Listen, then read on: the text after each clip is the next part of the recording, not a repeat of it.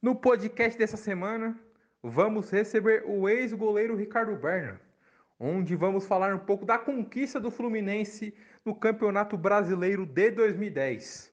Ricardo, primeiramente queria te agradecer por conceder essa entrevista, bater esse papo sobre essa conquista do Fluminense no Brasileirão de 2010 e já te faço minha primeira pergunta sobre o ponto importante conquistado pelo Fluminense fora de casa contra o atual campeão da Libertadores Internacional.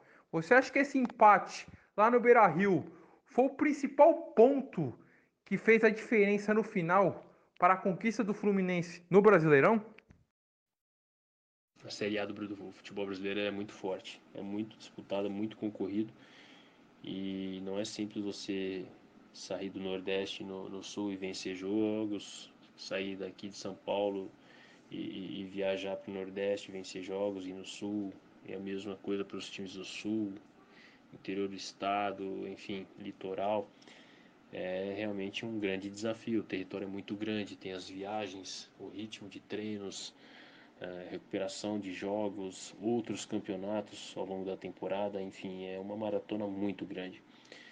Então, tudo isso fez aquele pontinho sim valer muito, ainda mais por ter sido lá no sul né, um, um, extremo do nosso país, um clima bem hostil por conta do, da temperatura, né, não, não, não, não estamos adaptados ao frio que, que faz lá no sul. Sempre que eu jogava lá no sul, é, confesso que eu sentia bastante, mas até pelo propósito, creio que todos fomos muito preparados e, e o time ajudou demais também, então é, é o senso de grupo, o senso de equipe. Né? Naquele momento o time precisou de mim e fico muito, muito feliz de poder ter contribuído à altura. Agora, Ricardo, para encerrar esse podcast, quero te fazer a minha última pergunta.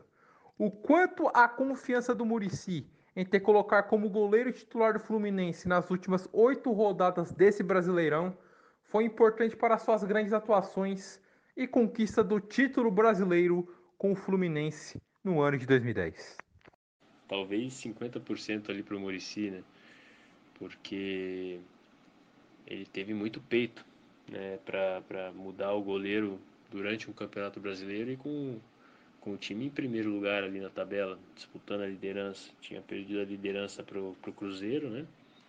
Uma derrota por 1 a 0, mas uh, na sequência nós recuperamos isso e foi onde ele fez a mudança. Então com o time brigando ali pelo título, ele fazer uma mudança como essa, realmente tem que, tem que ter muita coragem e, e o Murici certamente tem muitos méritos né, por tudo que eu pude é, oferecer ali naquele momento, assumindo a titularidade.